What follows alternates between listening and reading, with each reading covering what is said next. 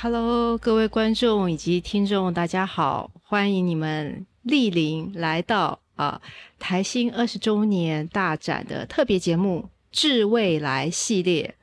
我是今天的主持人，我是周曼农。好，那《致未来》系列呢，这个系列的这个节目，它主要就是它每一集都会邀请一个艺术家，然后这位艺术家呢，他会带着一个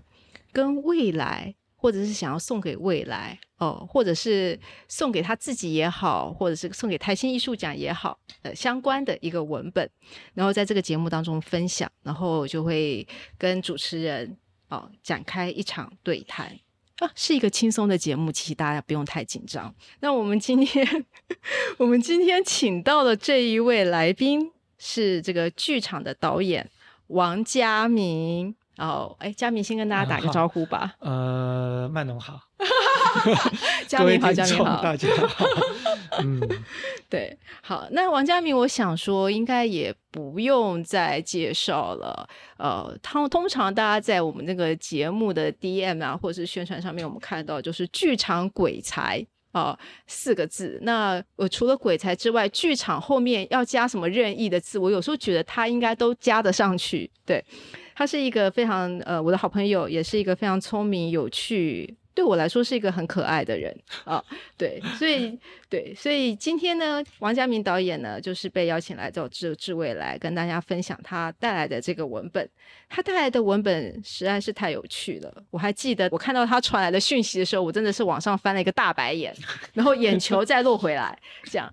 呃，他的文本是这本书，书名叫做《灵魂永生》，没有错，灵魂就是那个灵魂，永生就是永远活着的那个永生。它是赛斯书系列的其中一本，好像是第一本的样子。好，然后佳明导演他所选择的呢，是这本书的第五百二十八节其中的一个段落。那这个段落基本上呢，就是会讲到关于这个灵魂的本质到底是什么样子的一个部分。那我想说，就先请佳明导演跟大家介绍一下赛斯书吧，介绍一下灵魂永生。嗯，好，感觉我今天好像来传教了，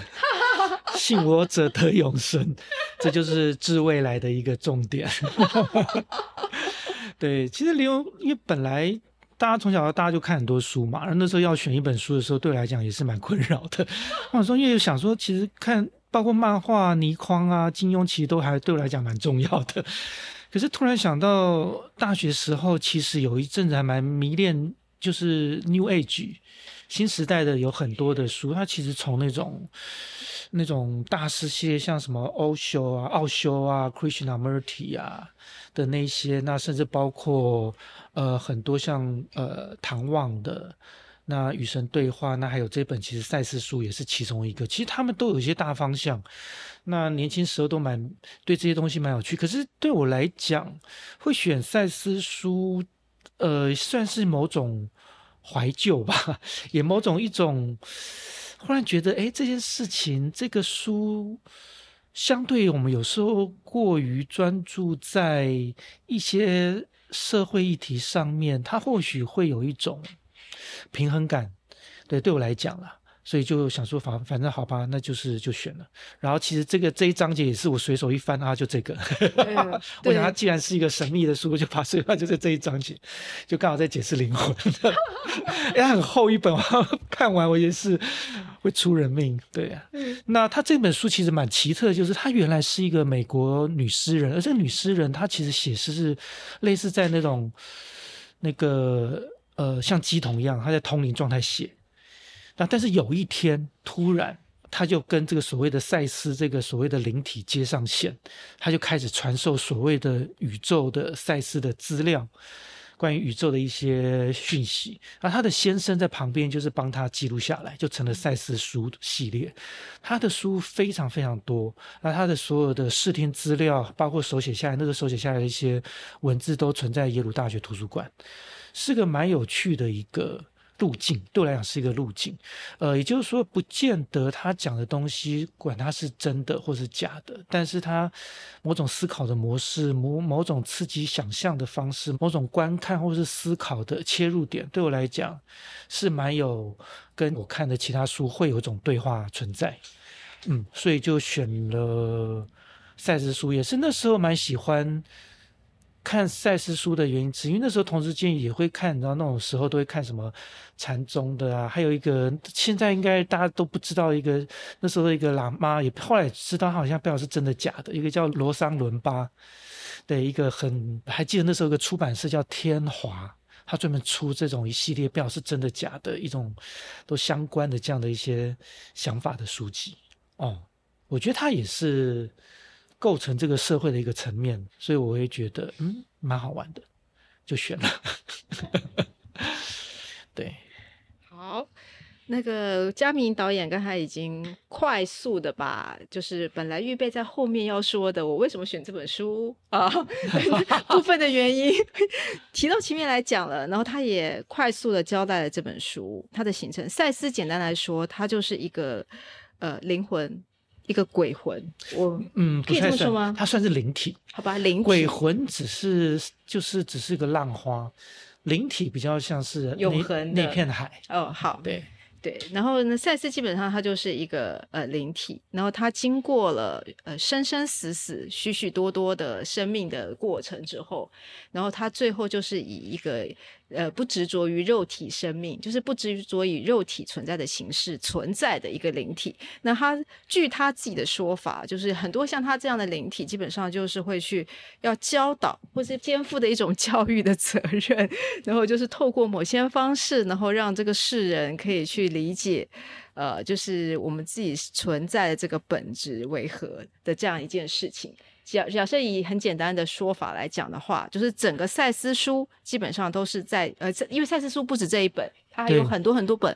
啊，就是个人实相的本质啊，什么什么什么的，所以基本上它其实都在讲存在的本质。那在等会我们要分享的这个章节里面呢，因为它涉及到一个字，就是灵魂，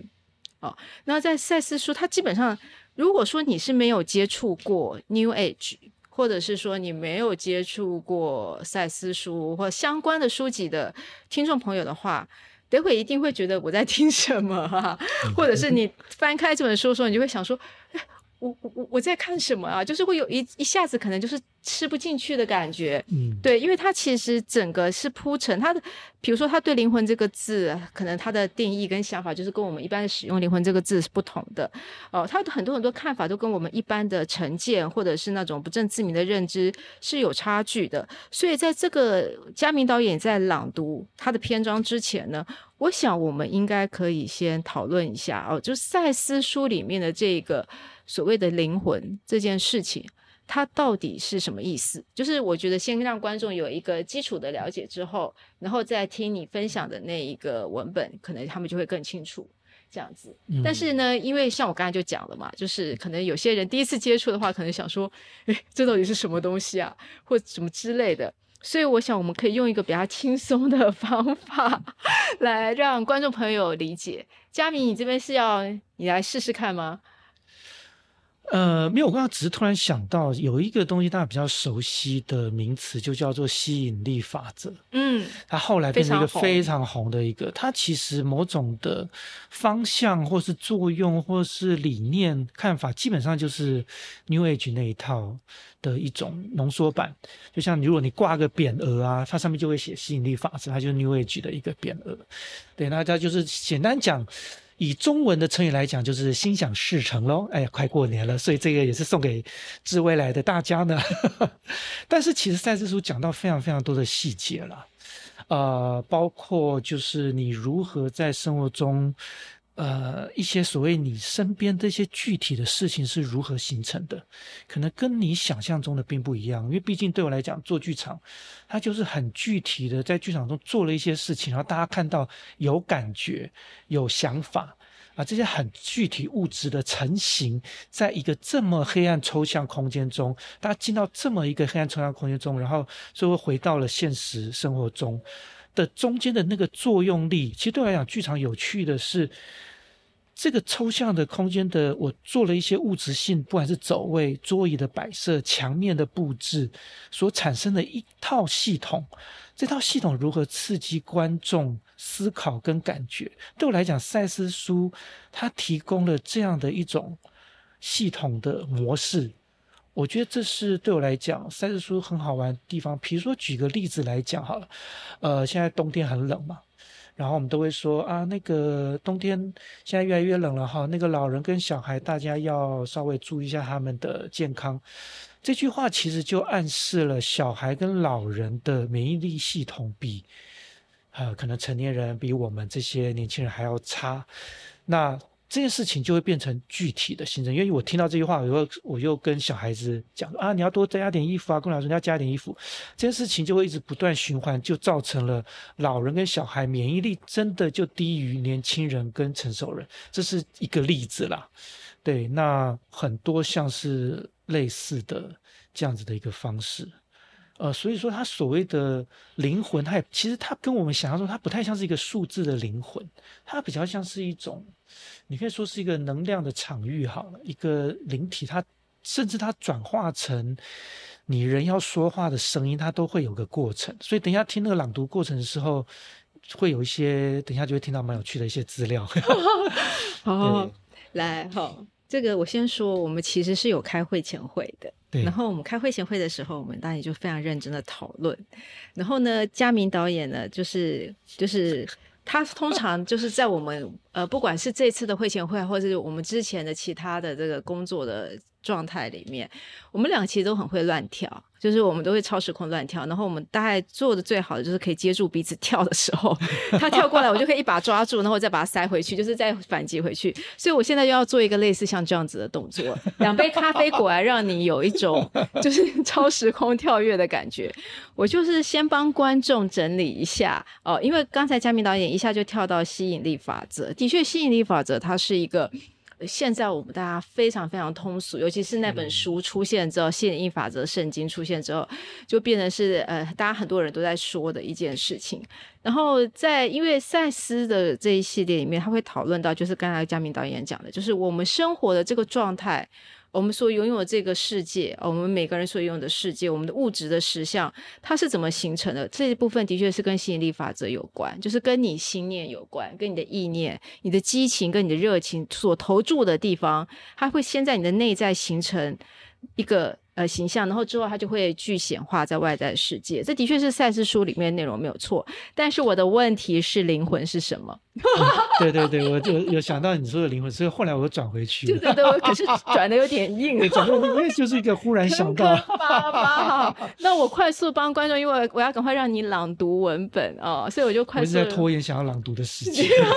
你现在有时间，赶快看一下，然后把 iPad 打开看一下。对。那我就快速的简单讲一下，就是通常我们在讲灵魂灵魂的时候，灵魂这个东西好像是属于个人的，这个人有一个独特的灵魂。王家明长得一个很奇怪有趣的灵魂，然后我们就会说，哎，这个灵魂好像是王家明这个人的特质，又好像是他的人格，哦，他是属于某一个人的这样的一一个感觉。可是事实上呢，赛斯是这样子解释的啊，当然。我的解释也未必正确，这是我消化之后说出来的，所以可能只是我的诠释。简单来说，就是呃，我们此世所拥有的这些人格啊，或者是我们每个人生命的特质啊，其实都是我们巨大的无边的这个灵魂之海的一个波浪。这就是我们刚才在会前会时候一直在讲海跟波浪，所以他刚才也用了这个比喻哦。那什么是灵魂呢？灵魂是它并不是指人格。也不是指你所拥有的这些特质，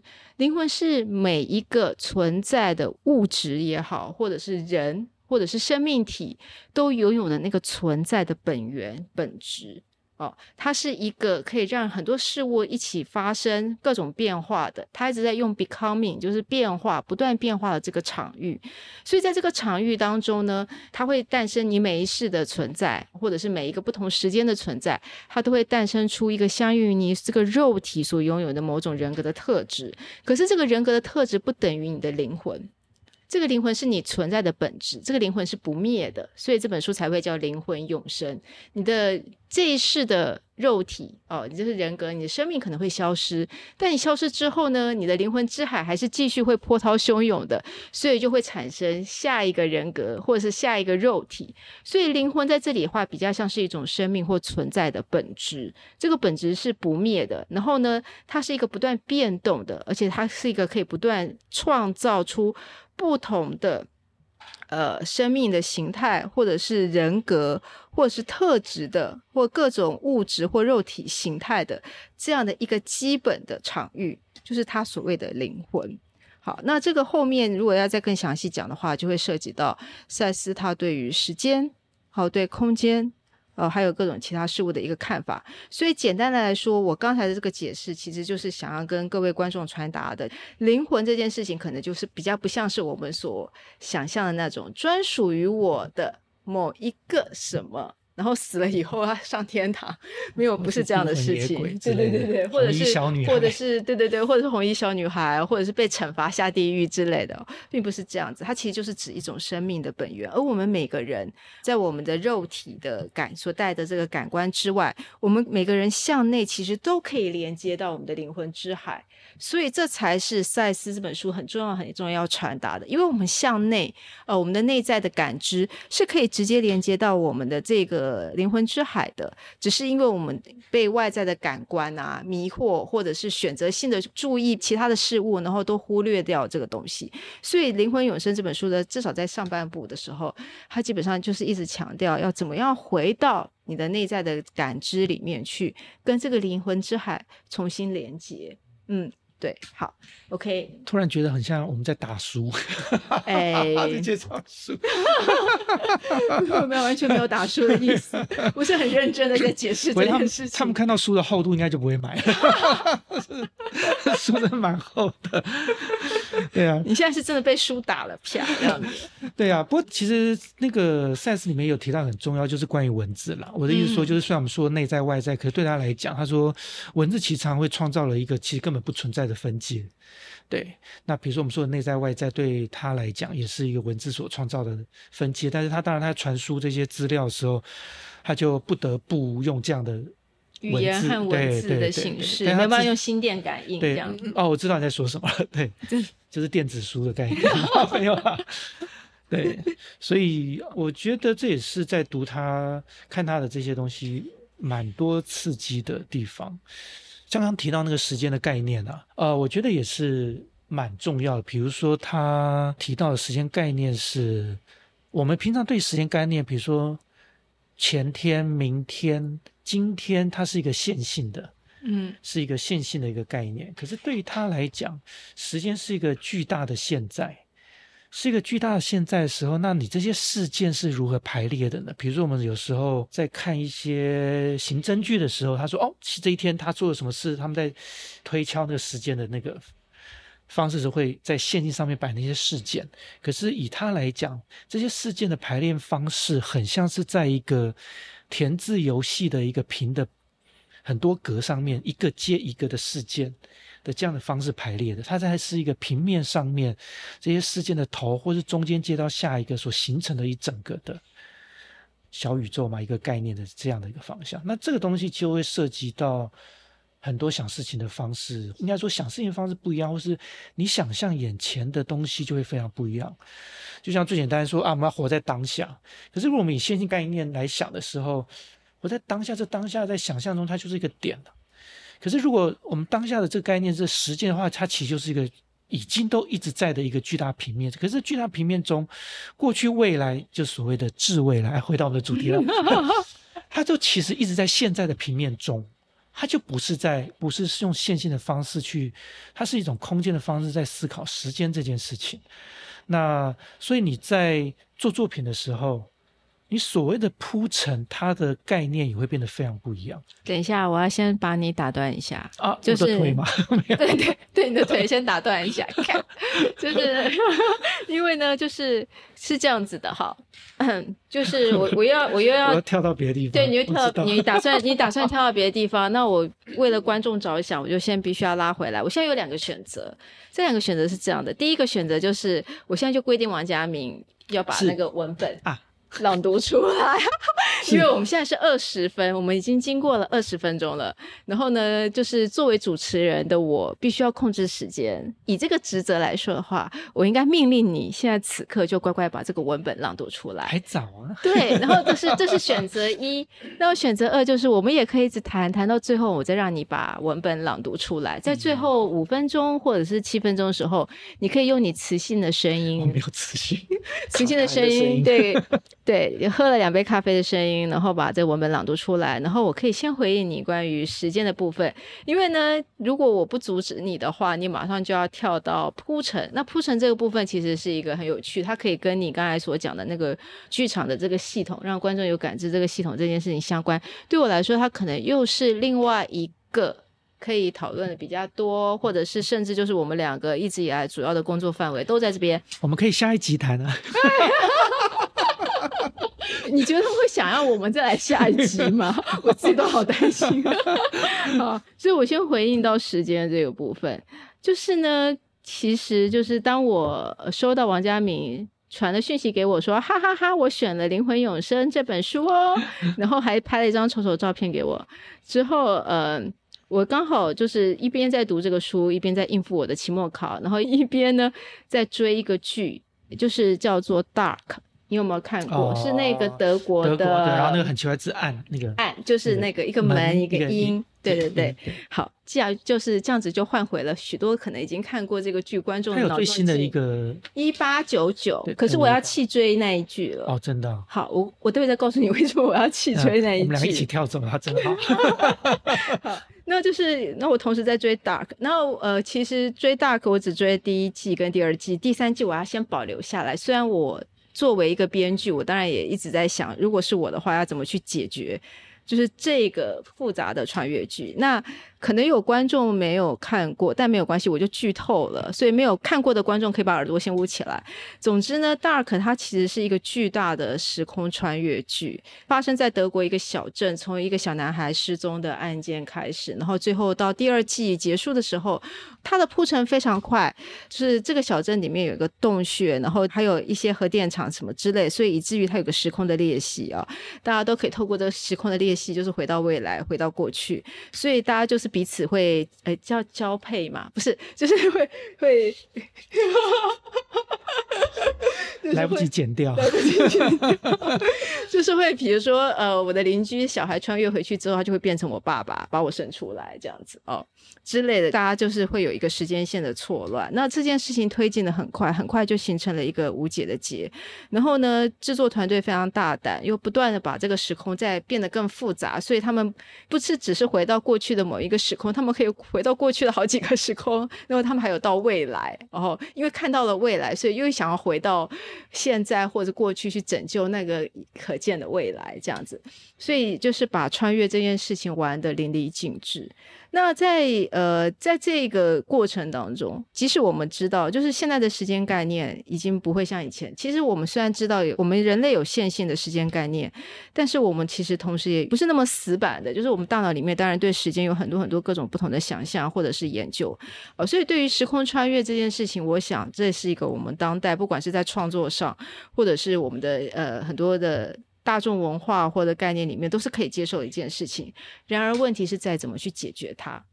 因为根据第一季、第二季来说的话，这是一个死循环啊，就是我爸爸如果不穿越回去的话，就没有办法生下我，然后我我如果不存在的话，我就没有办法去拯救未来。哦，或者是我就没办法怎么样，然后什么事情不在那个时间点发生，某种遗憾或伤痛没有办法在那个时间点发生的话，未来的某个更大的遗憾或伤痛可能就会发生。所以在前两季的时候，我们就看到，就是一群人努力的跟不同时空的自我不停的对谈，或者是交错，主要就是会确保所有应该发生的事情，它应该要被发生。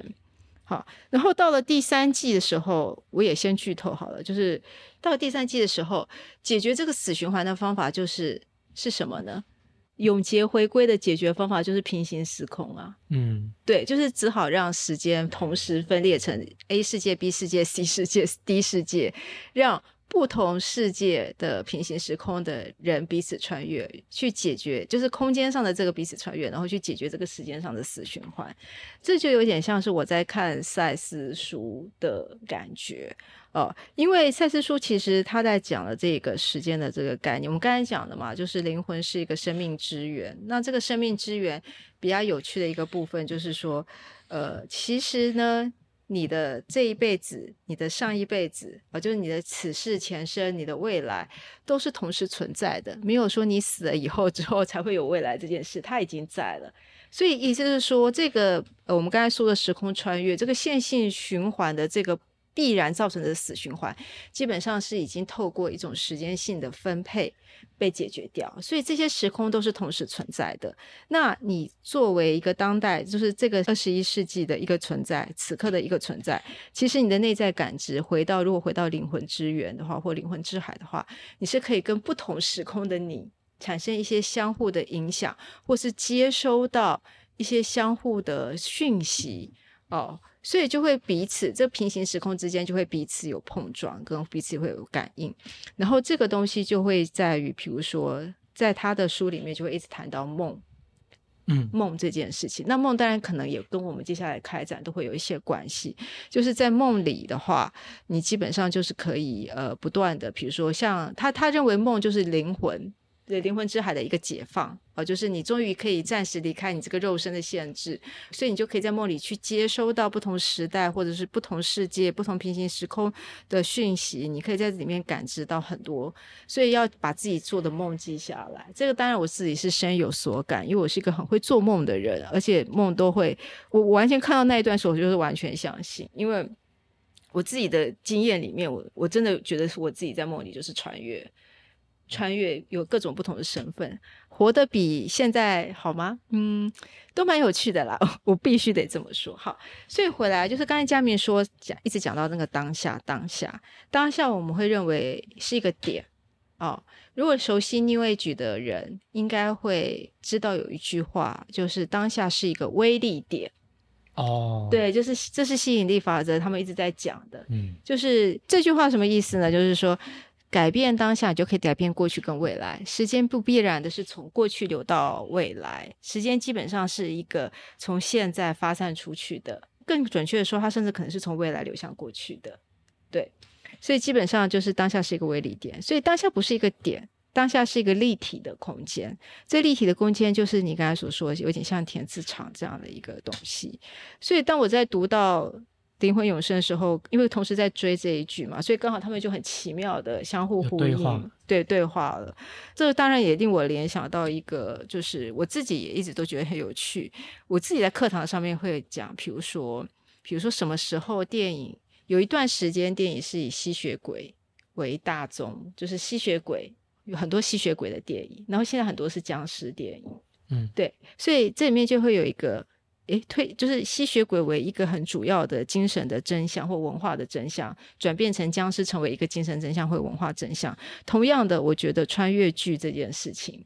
它也是一个重要的文化的真相或精神的真相。当然，我们可以更开心的，比如说韩国有一堆穿越剧啊，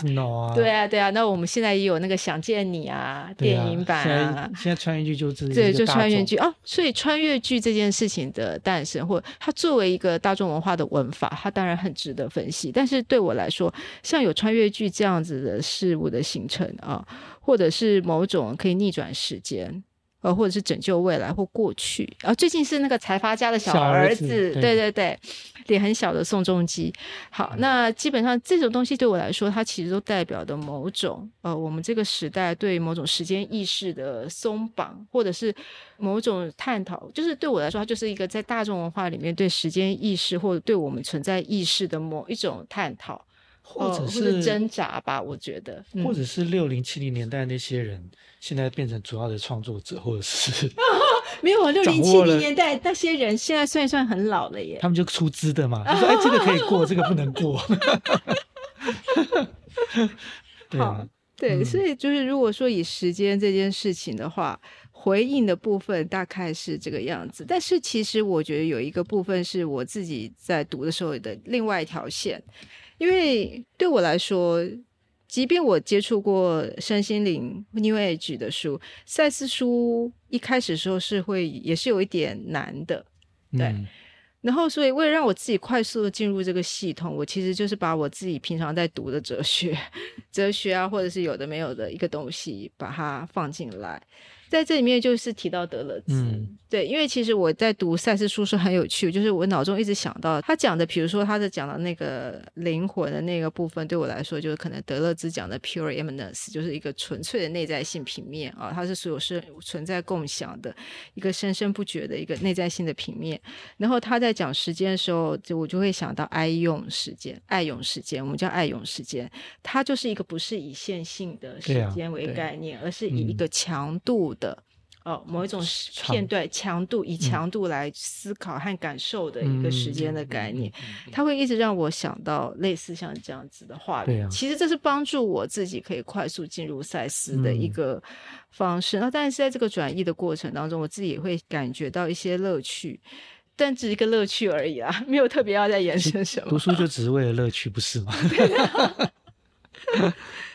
对啊，而且其实我就说，看赛事书不见得是把它看成，呃，好像是世界的真理嘛。对我来讲，它可能就是某种看待，甚至是一种装置作品的一种方式的一种话术、一种语言、一种逻辑。所以我在看赛事书的时候，觉得它的某种推进的方式很有趣。像比如说，等一下，等一下我要念的那个片段，它一开始应该说就会讲到现在几点几分。因为你在看其他因为绝书的时候，其实有时候讲的很顺，对我来讲反而就有一种没那么就他的叙述策略很顺润，让大家容易接受。反而这容易接受对我来讲就没有一种更神秘的质感吧。但是这种有趣的精准度反而会让我觉得，我说精准度是说他写时间，但他其实讲的内容是断断续续的。就是他是像是在一个收讯不良的空间，他偶尔接到那个讯息，有时候会停下来，有时候接接到讯息非常快，有时候他的讲话会忽然大声，有时候讯息忽然会变非常小声，听不清楚。插播一下，这些东西在赛事书里面就是放在挂号里面，对，有点像是舞台指示的。没错，没错，没错，没错。对。那比如说，等一下要念这一段呢，我就从他的所谓的舞台指示开始念，好。刮胡，好，九点四十三分。有时候真的传递接近了上一节的速度，真就是这个所谓的作者被通灵，被通机统。他先生算是豆桃了。然后在十点五分，以比较慢的速度重新开始。其实光是这种句子对我来讲就是非常有趣。你会知道它的，虽然我们看到的文字都是很均匀，但是实际上现场就会有快的、有慢的、有等待、有停顿，有很多的这样子的粗糙的情境。好，现在灵魂是永不缩减的，基本上自己的任何部分也不。灵魂能被认作是个电磁能量场，你是其中一部分。当你这样想它时，它是个浓缩行动的场。一个可能性或可能行动的发电厂，这些可能性或可能行动在寻求表达的方式，它是一个非实质意识的集合体，却认知它自身为一个本体。你可以这样子看它。我引用我透过他说话的这年轻女人有次在诗中所说的：这些原子说话，以我的名字称呼他们自己。但是现在你的肉身是有。一定形状的能量场。当有人问你的名字，你的唇把它说出来，但那个名字却不属于说出这些字母的唇的原子和分子。那名字只对你有意义，在你的身体内，你无法明确指出你自己的本体何在。如果你能在你的身体内旅行，你找不到你的本体住在哪里，但你却说这是我的身体，这是我的名字。十点十四分，如果。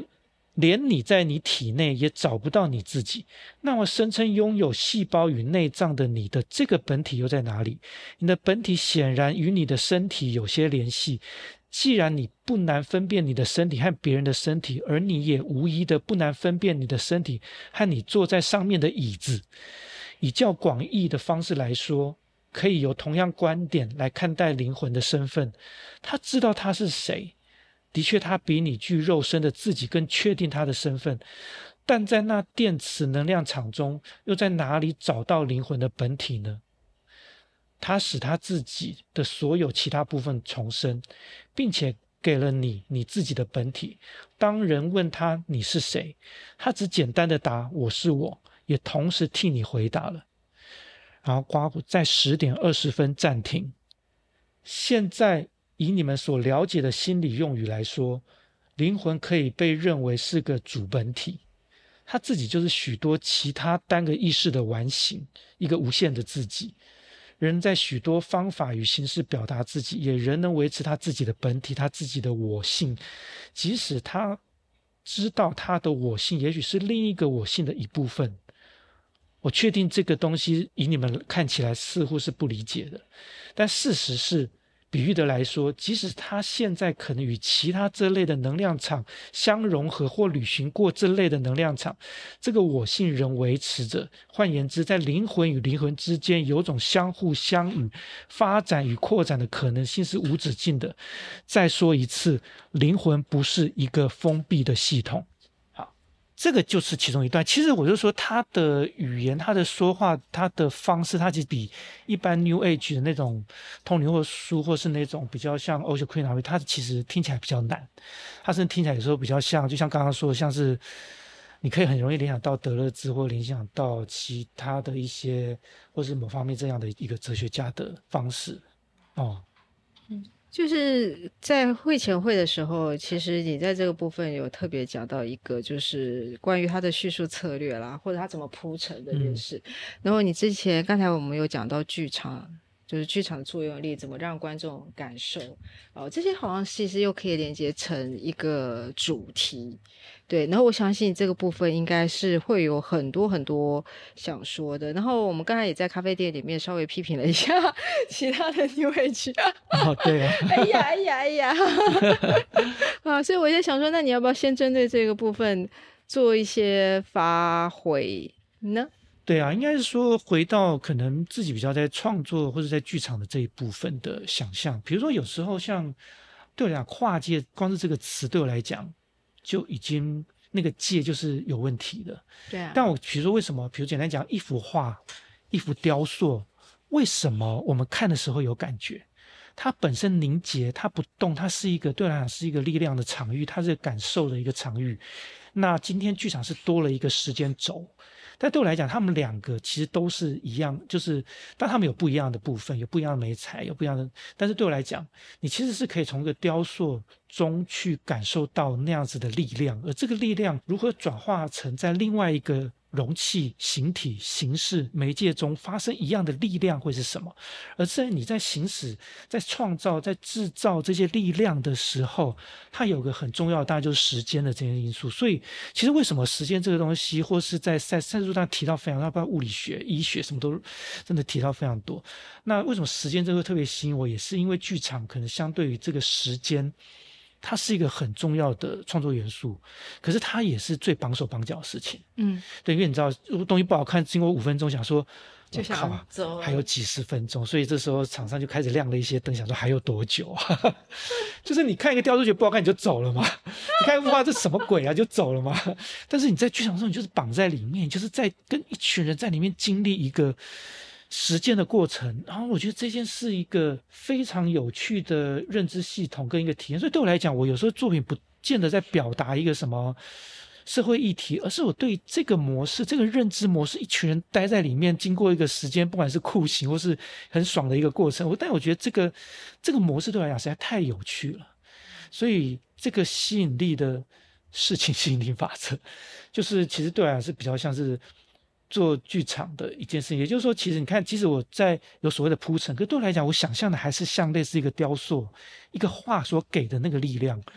它最终还是一个这样的事情，而不见得是啊，这个事情代表了什么意义啊？这个所以我要说什么？其实今天也不是说不要说什么，你作品还是都是要说什么，可重要的还是它整体给的那个力度、那个胖曲，对那个。就是你花钱来是被 K 的这件事情，不管在心脏上或者在脑袋上的这样的方式，所以对我来讲，在时间中慢慢累积这样事情，或者甚至你从唱那个转折的那个转嘛，就是先骗你到这边，然后忽然扒你一巴掌这件事情，我就觉得哎蛮有趣的。那所以说，这个这个整个的思考的过程或感受，我觉得赛事书会有一些提醒这样子的一种不同的。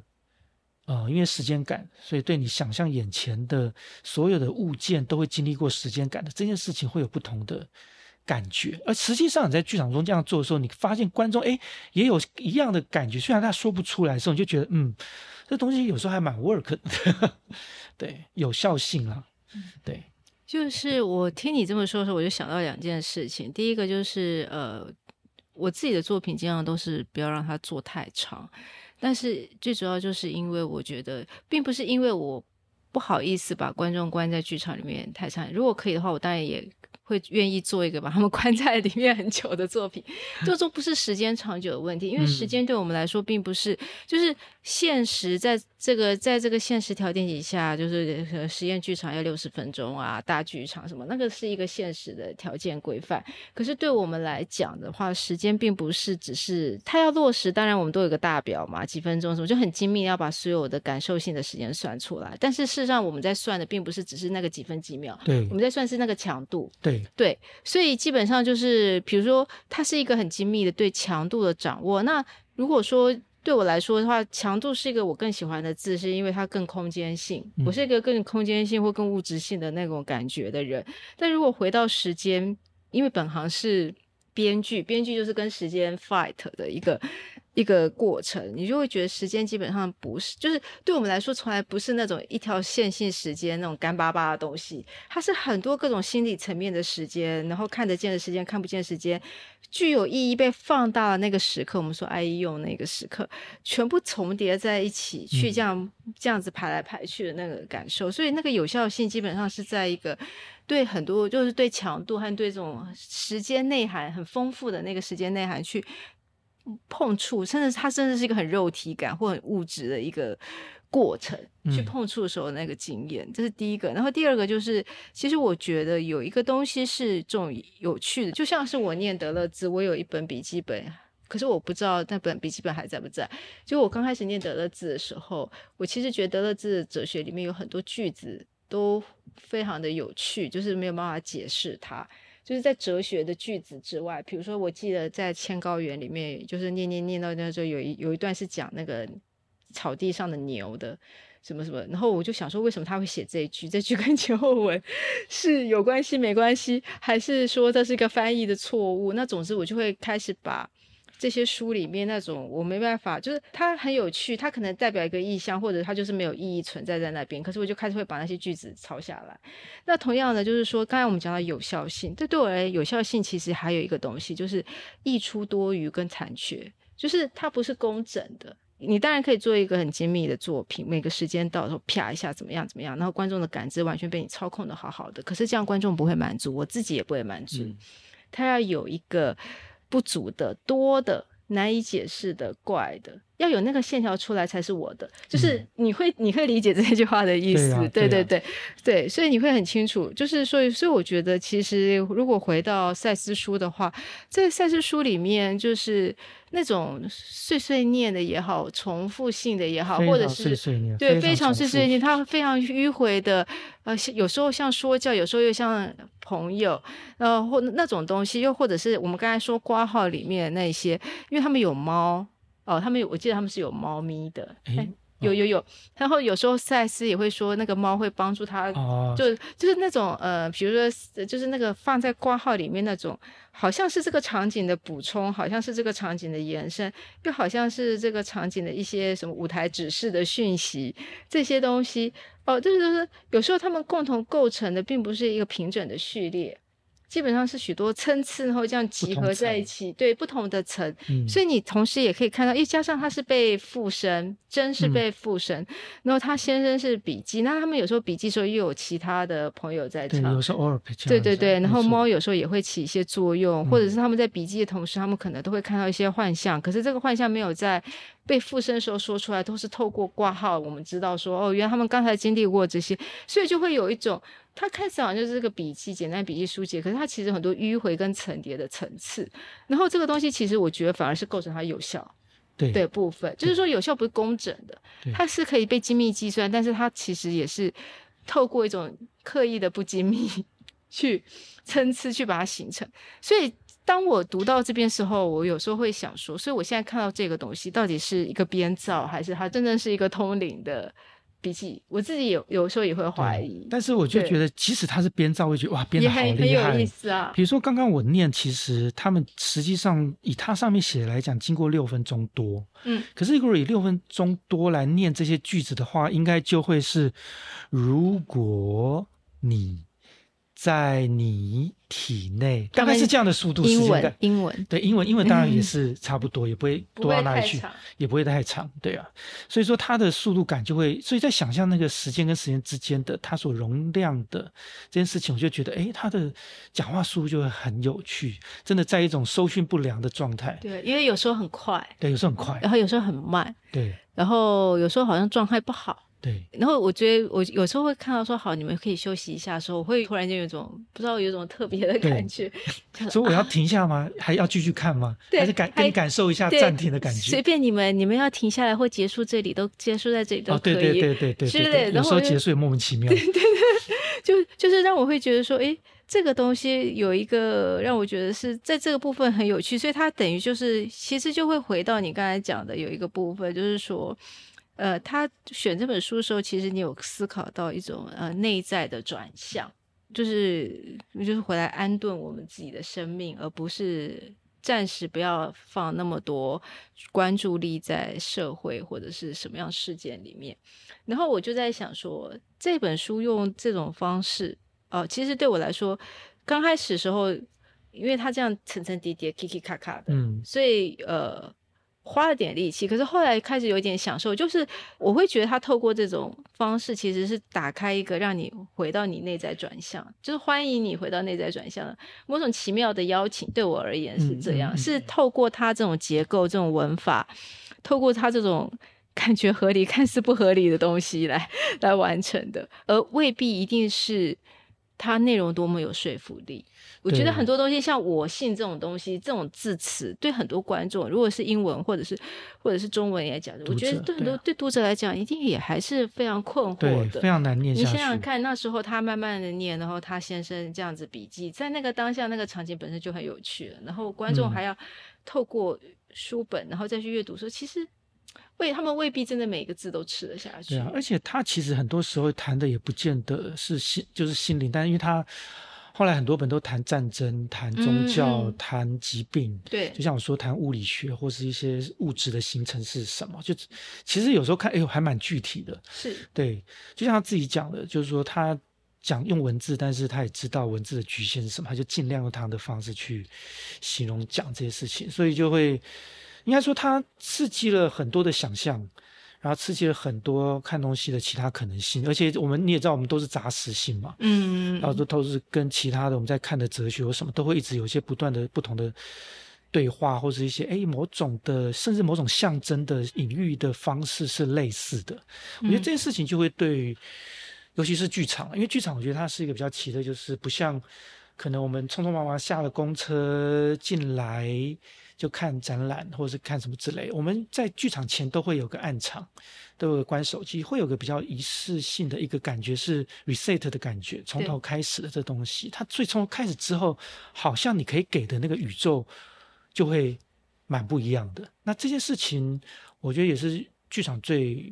奥妙的地方。那讲说一题，你用什么样的一个宇宙系统去谈，对我来讲，它是很重要的一个切入点。嗯嗯，那甚至是我们常常讲身体性嘛，那身体又是什么？对啊，这些事情赛事里面其实谈蛮多关于身体的 的这件事情。但是因为我现在还刚开始阅读，就是因为佛这次我就是尽量阅读到一个我可以。先掌握他的一个状态。我对于他对于身体或者肉体感知这件事情和灵魂本质这东西，我可能还没有抓得非常的准确。但是我会感觉到他似乎还是比较倾向于在关注在灵魂的这一面，对，还是说这边有肉体的一些议题呢？我可以下节目之后可以介绍你另外一本，那本比较多，因为毕竟他他谈这些都是为了谈物质的实相，对，或者说他谈物质的实相才能让你理解所谓的那个灵魂是什么。所以对他来讲，这两个根本就是一样的东西，嗯，就是算是同一件事情，只是他们的关系关联产生作用，或是所谓这个 building 这个整个场域是怎么形成的，那他。有其他本是很专注在谈，就是因为毕竟他这这本是第一本嘛，他一开始先建立大家最熟悉切入的关于灵魂的这件事情，或是对于大家灵魂的刻板印象可能不是那样子，然后他同时在过程中偷偷建立了一些模式思考的模式。对，刚才突然间有一个想法，跑过去，就是我们讲了半天灵魂，叮。抓回来，好灵，我们讲了半天灵魂，然后当然我们今天用了很多比喻隐喻，我们自己解释也好，或书中的讲法也好。那你刚才讲到那个暗场时刻，我就想到我小时候被我妈妈带去，因为我真的小时候就是被带去看舞蹈跟喜剧，呃，当然他大人喜欢，所以才跟着去。然后对我而言，最快乐的时刻是那个演出前的暗场，到现在有时候。我在剧场里面遇到演出前暗场的那一个时刻时候，我都还是觉得那是一个充满生命力的那个时刻。对我来说，就是它就是灵魂。对我来说，那可能就是一个一切的光都是来自于暗的那个，那那就是一个灵魂的时刻。对，突然间有这样的一个意象出现，就是说他讲这个灵魂跟。跟我想到那个，跟你讲的那个灵魂的暗场，对啊，那个那暗场是相。其实你刚刚讲到那个，我们都喜欢控制时间嘛，或时间会珍惜对我们来讲，其实我们都知道，我们并不是说为了多精准，而是这是我们面对一大片未知黑暗。唯一能够掌握的一个光明亮的地方，我们控制这些只是为了能够尽量接近那个，尤其在创作中的那个不定、不确定，因为每次打开都是一个你还不知道的东西。对，那我们能掌握这东西，当然是尽量掌握，但不是表现这个精准度，是为了能够尽量呈现那一堆黑暗、不知道什么鬼的，嗯，那个。而且我我我可以觉得一个补充一下时间这个部分，像因为做导演都是。就我们都会想要去，我们一定会有一个时间的维度的思考哦，对。然后其实有时候我会觉得，它当然跟经验有关，所以就是经验比较老练的时候，你对感知的那个速度感和时间感，你就会抓的比你年轻的时候更清楚。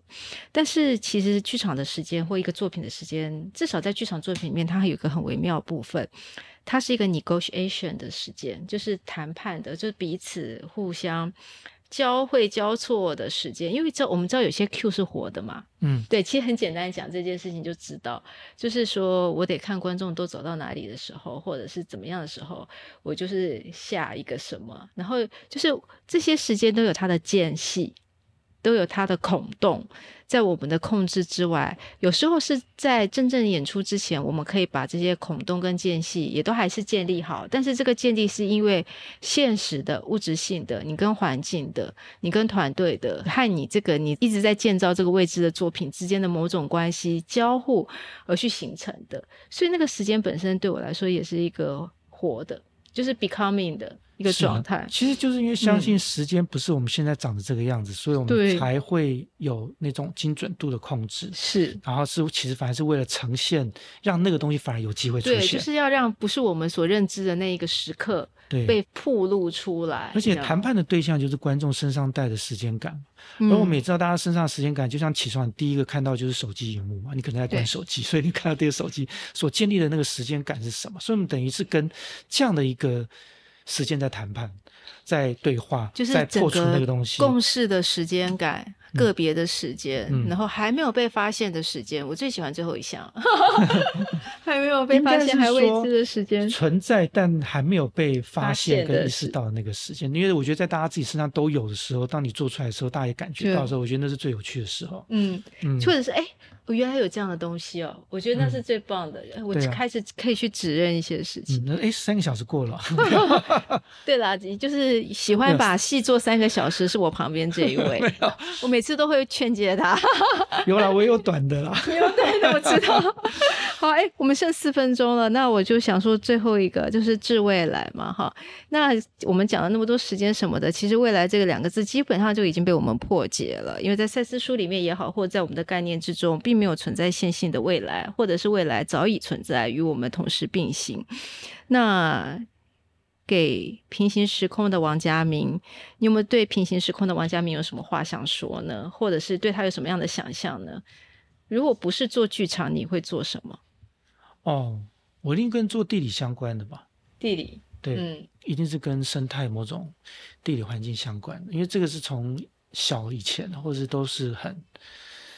很蛮关注跟喜欢的了。你跟我的志愿一样哎，就是我大学、我高中的时候就两个志愿，一个是当医生，一个就是去画地图，就是我想去探勘，然后重新画地图。当然，现在探勘技术那么的厉害，我未必要像以前的探险家那样，但是我一直都很渴望。结果就是 你念了地理系，我念了历史系。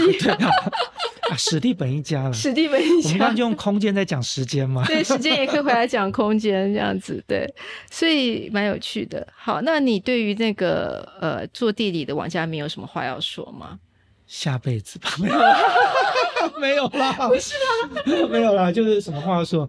没有的话也没关系，你就可以直接把它跳掉。没有哎，我不知道能说什么。好啊，那今天致未来对于这个最后致未来呃。既然你对平行时空的王家明没有什么话要说，有没有最后最后想要再对观众啊，或者是听众，有没有一些特别的补充呢，或是什么？呃，当然是希望大家来剧场中多感受一下不同的时间感。嗯嗯，我觉得那是一个在剧场中蛮不一样的一个感受性了。对，那这件事情真的是蛮有趣的。嗯，我又跳过一个东西了。就是最后的跳跃，你说呃来剧场中感受不同的时间感，我突然想到就是呃谢德庆老师的作品，对，那不知道有没有人愿意请我们两个去另外一个 来谈谢德庆？没有了，不敢不敢不敢不敢不敢。但我很佩服他，对，他是我敬佩的艺术家，然后他也是一个很很棒很可爱的人，对我只是突然间想到就是做时间。对，对他而言是，就是他在替时间，对肉身用时，就是替时间塑形，就是所以你刚才讲的是存在，但是可以被发现的时间，对我来说可能还更有一个意义，就是它可能。是被呃塑造出来，就是拉小提琴那个每一个音都是要透过那个弦去塑造出来，就是被塑造出来的时间，它未必可能已经存在的这件事情，对我来说可能是一个更进一步的想法，这样，或者是对我来讲更进一步想法是，我们之所以可以塑造时间，就是因为有那个另外一个没有被发现那个时间，嗯，所以我们才可以塑造时间。你要跟我玩套套逻辑吗？好，来，还有还有下一集可以来玩套套逻辑。好，我们剩最后三十秒，今天非常开心邀请到王佳明啊，其实不是我邀请的，是台新 二十周年演出大展。主持人做的很好，做做到已经忘我。就是非常开心跟佳明有这次的对谈，然后。他是一个很棒的人，虽然我们经常有些有趣的谈话，但是没想到这次是在一个透明的房间里面，对着看不见的听众，进行了一个关于时间摸不着、抓不住的时间和空间的这样子一个想法的谈论。好，那就是谢谢大家的聆听，谢谢大家的参与，来，好，谢谢大家，拜拜。